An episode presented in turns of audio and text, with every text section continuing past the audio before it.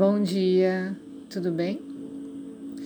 E a gente pode explorar bastante essa ideia da rede da vida, rede das nossas memórias.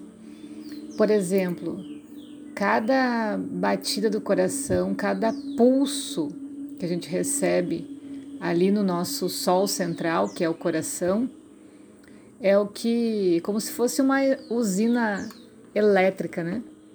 Cada choque que dá, cada pulso que dá, esse pulso espalha essas memórias, essas sementinhas dessas memórias, como se fosse aquele dente de leão que a gente assopra, né? E esse esse pulso bomba essas sementinhas por todo o nosso corpo. Então, as memórias ruins que geram alguns medos, pânico, tristeza, quando isso reverbera no nosso corpo, isso gera doença. Então, quando a gente fala assim, ah, você levou tantos anos para construir essa doença, você não vai se curar dela da noite para o dia, tem que desconstruí-la, né? É porque todos os dias que a gente repete um hábito, que a gente lembra de alguma coisa, deixa de fazer algo porque tem medo, enfim. A gente está com várias batidas do coração mandando essa mensagem para todas as nossas células. Até que em algum lugar do nosso corpo que esteja mais debilitado, é onde essas células vão começar a, a se espalhar, a crescer, essas células de, de memórias ruins, né? Células doentes. E esse lugar do corpo é a somatização. O endereço onde a doença se instalou é onde a gente consegue entender o porquê que essa doença se instalou. Ah, se foi no rim, foi no útero, foi, enfim, na garganta. As glândulas que correspondem a cada setor do corpo nos dizem qual é a sua função na somatização. E a gente consegue rastrear, então, como que essa rede de memórias foi construída. Quando a gente faz um pranayama consciente, a gente seleciona os nossos melhores pensamentos, tanto do passado quanto do futuro, né? Que eu falei no áudio anterior. E cada inspiração eu busco a energia do planeta, que é uma energia que materializa, inspiro, transformo isso de dentro de mim e bombeio com as batidas do meu coração essa energia positiva, benéfica, curadora para todas as minhas células. Então eu aprendi primeiro a desconstruir o que eu não quero mais, a identificar e desfazer esses hábitos que os mantinham, e agora eu aprendo a construir o que de fato eu quero, por isso que o pranayama é como esse sopro divino que alimenta as nossas células. Quando a gente tem uma respiração curta, né, por má respiração, uh, a gente não consegue mandar energia para todo o nosso corpo, fica muito limitado e normalmente fica concentrado no peito, nessa na primeira parte do tórax, né? E isso explica também por que, que existe angústia, porque existe uma grande concentração de memórias sendo vitalizadas nessa região.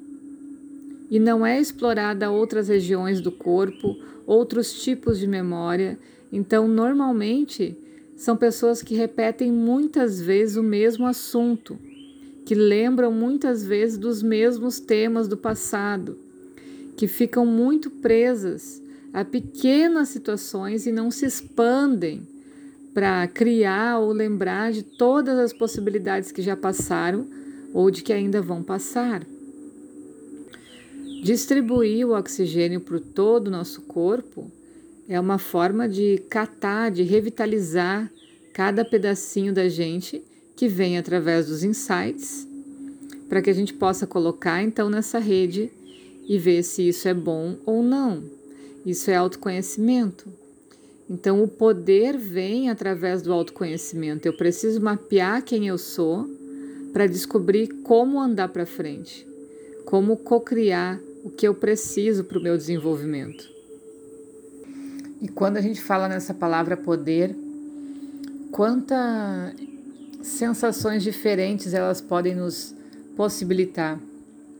Quando o poder é usado pelo ego, pela matéria, pela ignorância, né? Porque acha que, que é a pessoa que está nesse corpinho, enfim.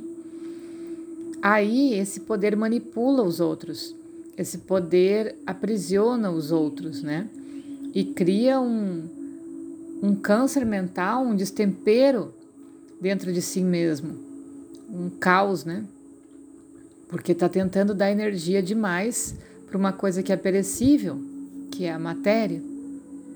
Porém, quando a gente aprende sobre esse poder da cocriação, que é inerente a todos os seres humanos, que ele está nessa, nessa rede mental, nesse conhecimento sobre o que é o nosso processo mental, ou a capacidade que ele tem, a gente vai usar essa motivação para nos desenvolvermos, para colaborarmos com o grande todo, para servirmos de alguma forma ao universo e não só para a gente mesmo.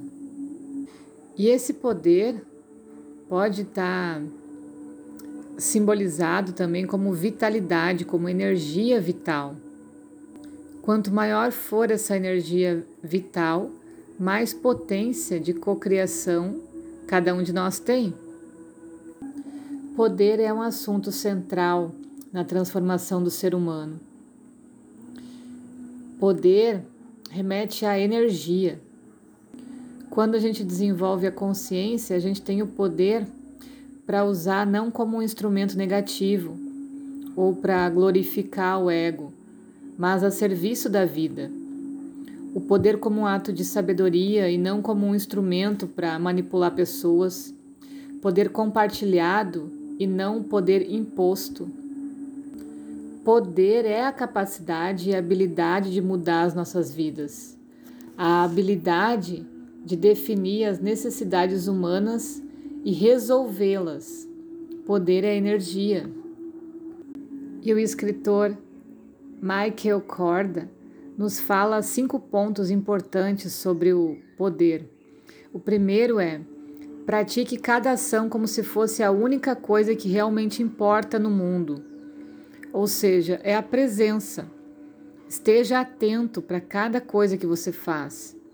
Atento ao resultado, atento ao que você está fazendo para chegar naquele resultado, atento às tuas emoções e pensamentos enquanto você está fazendo. O segundo é nunca revele aos outros tudo a teu respeito. Guarde alguma coisa de reserva, para que eles nunca tenham certeza de que realmente te conhecem. Isso aciona os nossos pontos de contato, né? E para quem não tem esse conhecimento, né, essa ignorância, isso pode acionar também pontos negativos, inveja, enfim, qualquer coisa, sei lá, que possa ser negativa para essa troca de energia, né? Então, quanto menos a gente aparecer, mais fácil vai ser da gente se concentrar no nosso estudo interno para que que eu atraí esse tipo de pessoa, esse tipo de situação? Então o silêncio vale ouro nessas horas. Terceiro ponto é aprender a usar o tempo e pense nele como um amigo, não como um inimigo. Não desperdice indo atrás de coisas que não deseja. Olha como o tempo é mágico, né? É como aquela historinha, qual tigre a gente alimenta mais? Eu estou indo mais atrás de confusão e de sentimentos ruins, contatos com pessoas que me deixam mal, ou eu estou indo atrás de coisas que me fazem bem? O quarto ponto: aprenda a aceitar os teus erros. Não seja perfeccionista a respeito de tudo. Por isso que a gente faz esse desenho do holograma, esse exercício do holograma. A gente precisa olhar nossos pontos de uma forma distanciada para poder desconstruir e corrigir novos hábitos. E o quinto ponto: não crie ondas. Se mova suavemente, sem complicar as coisas. Ou seja, não chama atenção. Não puxe os holofotes todos para você. Isso é muito arriscado. A gente tem um trabalho interno e pessoal para desenvolver ao longo da nossa jornada.